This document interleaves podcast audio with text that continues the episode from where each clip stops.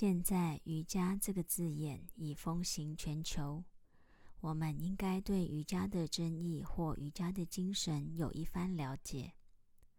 人类的存在或人类的表达有三个层面：人类有肉身，所以他们有身体层面的困扰待解决；其次，人类拥有心灵，他们也必须想办法解决出现在心智层面的问题。心智层面的问题非常复杂难解。如果这些问题没有适当的解决，通常会让人变得精神异常。现在，全世界精神错乱的例子越来越多，此意味着人类心理的困扰没有适当的解决。最后，人类还有灵性层面，灵性层面进步的极致。是至上意识、至上本体、无上的宇宙之主。那么，何谓瑜伽？我们在上述每一个层面的生命中，都必须要有瑜伽。如果瑜伽只在灵性层面，而不在其他两个层面，会是如何呢？人类的存在将会失衡。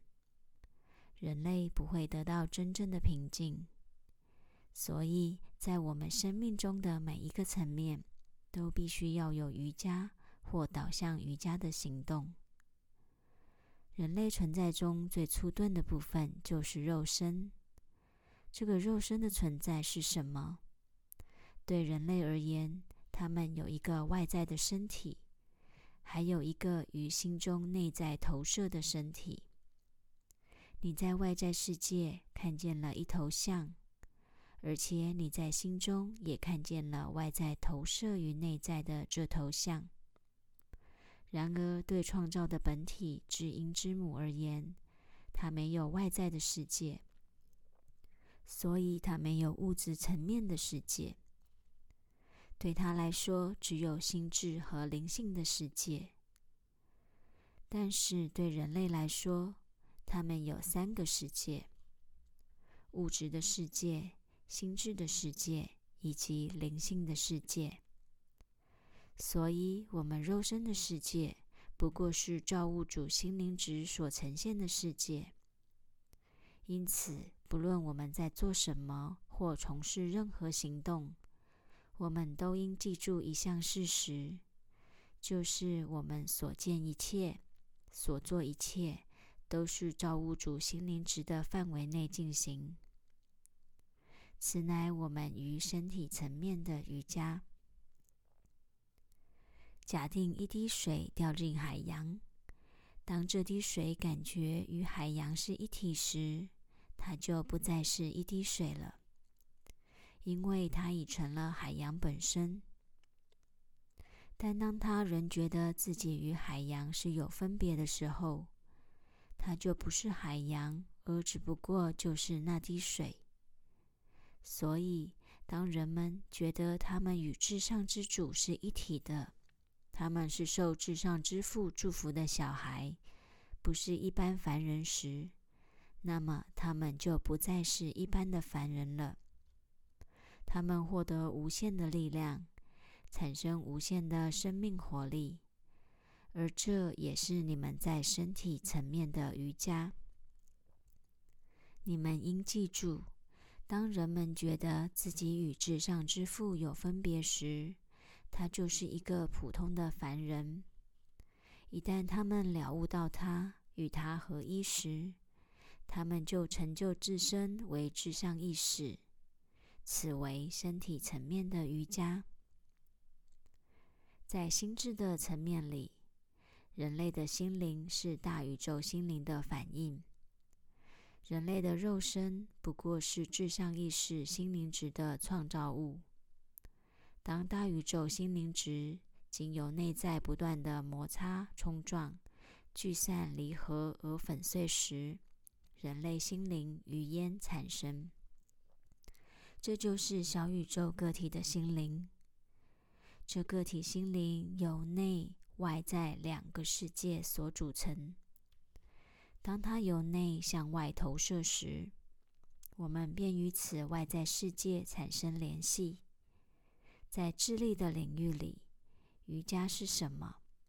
在智力的层面，瑜伽是心灵情绪倾向作用的停止。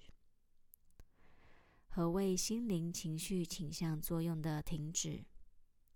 先前我已解释过身体层面的瑜伽意义，而现在我要解释在智力层面的瑜伽意义。人类的心灵有五十种心灵习性，控制着二十个方向的行动，或作用于二十个方向。所以五十乘以二十，总共有一千种心灵情绪倾向的作用。人类的表达，人类心智层面的展现，共有一千种。这一千种心灵习性是由人体内的松果腺所控制，其控制点位于人类心灵的无意识层次里。这一千种表达同时存在于大脑记忆以及非大脑记忆，也可说是超脑记忆。也就是说，这些心灵习性同时与大脑记忆和超脑记忆有关。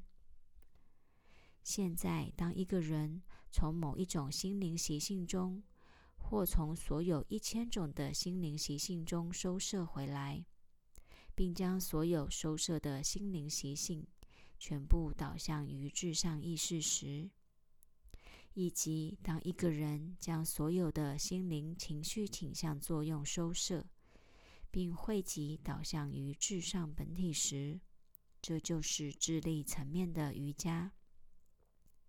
在梵文中称为知识瑜伽，而身体层面的瑜伽在梵文中称为行动瑜伽。瑜伽在灵性层面，意指个体小宇宙与大宇宙本体的合一。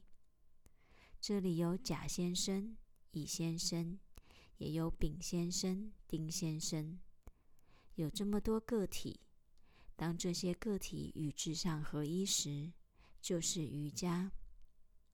虔诚瑜伽即是指与至上意识的合一。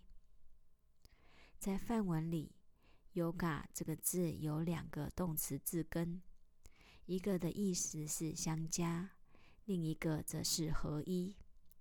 相加指的是二加二等于四，合一意指融合。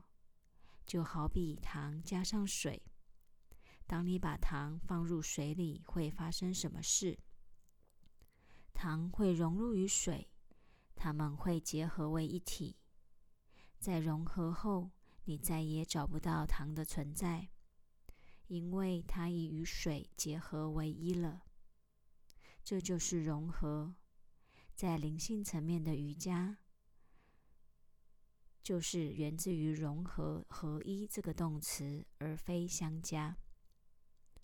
当个体意识、个体灵魂、个体认知力与至上本体结合为一体时，个体的存在即消失，而成为至上的本体。这小小假男孩或小小乙女孩将成就自身为至上意识，这就是融合。合一，每一个人都有两个我。比方，一个叫做所罗门的人，他的小我名字就叫做所罗门，而他的大我名字就叫做至上意识。又如一个叫做约瑟夫的人，他的小我称为约瑟夫，但他大我的名字也是至上意识。也就是说。